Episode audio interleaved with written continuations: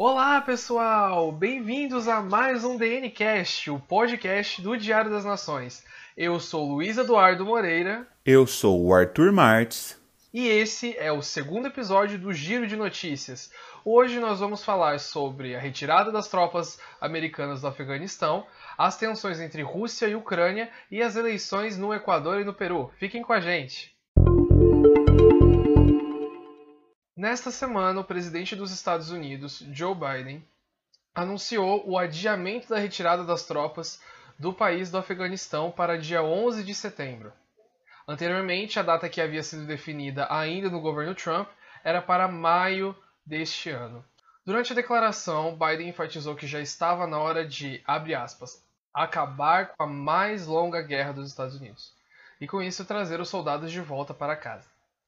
A guerra no Afeganistão é um conflito derivado diretamente dos atentados de 11 de setembro de 2001 promovidos pelo grupo terrorista Al-Qaeda, na época liderados por Osama Bin Laden.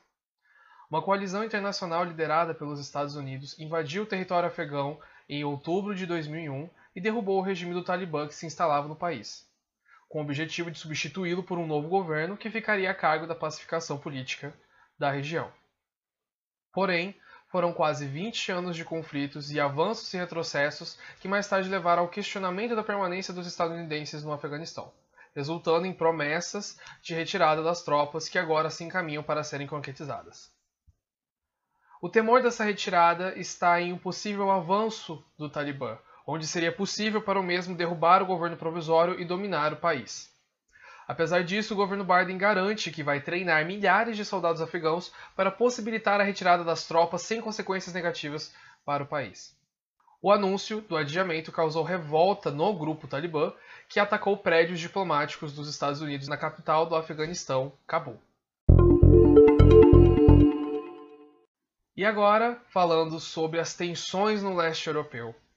Nas últimas semanas, uma série de movimentações políticas entre os governos ucraniano e russo tem causado tensões, fortíssimas tensões, na fronteira entre os dois países. O governo de Kiev já havia alertado a sua preocupação acerca da localização de milhares de soldados russos em províncias russas próximas da fronteira ucraniana. O governo estadunidense declarou um posicionamento na mesma linha, acrescentando seu apoio integral à Ucrânia em caso de uma agressão russa. Nos últimos dias, o exército de Vladimir Putin tem realizado uma série de manobras militares envolvendo defesa do território do país, inclusive em simulações envolvendo ataques de drones. Segundo declarações de Alemanha e França, a situação na região se, se encontrava estabilizada desde julho de 2020 e aproveitaram o momento para reafirmar seu apoio à soberania territorial do governo da Ucrânia. A proximidade deste país com o Ocidente sempre desagradou Moscou, que teve como ponto máximo de tensões a intervenção militar realizada pelo governo russo na região da Crimeia, que teve como principal resultado a anexação deste território para a Rússia e o afastamento das potências ocidentais de Moscou, resultando é, na suspensão da Rússia do grupo das maiores economias do mundo, que era o G8, as economias mais industrializadas. Agora resta saber se essas movimentações militares russas causarão medidas que podem não ser reversíveis. Nesta semana ainda, os diplomatas e residentes nos dois países chegaram a ser expulsos justamente por conta deste aumento das tensões. A última semana também foi marcada pelas eleições presidenciais andinas. Equatorianos e peruanos foram às urnas para decidirem o futuro de seus respectivos países. Assim como o restante da América Latina, Equador e Peru passam por crises estruturais que agravam as relações sociopolíticas dos países. Além disso, a pandemia do novo coronavírus evidenciou a vulnerabilidade do sistema de saúde dos países. Afinal, quem não se lembra das cenas dramáticas da cidade de Guayaquil, com seus mortos sendo despejados nas ruas e as gigantescas filas de peruanos na espera de oxigênio? Enfim, o fato é que as eleições equatorianas foram polarizadas por Andrés Arauz, que se define de esquerda e é da Fuerza Compromisso Social, e o presidente eleito, o empresário Guillermo Lasso, conservador e contrário a iniciativas como o casamento entre pessoas do mesmo sexo.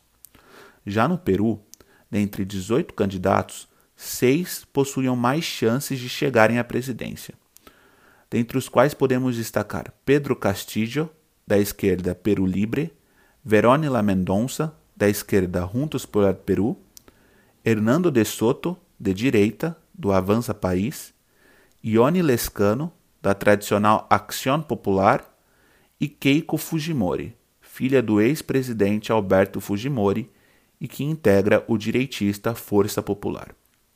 Destes seis, Pedro Castillo e Keiko Fujimori foram os escolhidos para disputarem o segundo turno no dia 6 de junho.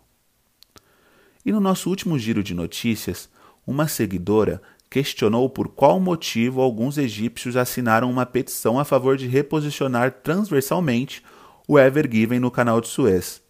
Bom, o motivo dessa petição foi de caráter completamente descontraído e lúdico. Afinal, os assinantes disseram que o Ever Given lhes mostrou que apenas um ato é capaz de mudar o mundo. Enfim, efeitos da pandemia na mente humana. Por falar em Ever Given, o governo egípcio está pedindo uma indenização de um bilhão de dólares para retirar completamente o navio do canal de Suez. Parece que o problema causado pelo nosso querido cargueiro está bem longe de acabar. E é isso, pessoal. Esse foi mais um giro de notícias do DNCast. Fiquem em casa, sigam as redes sociais do Diário das Nações e até o próximo episódio.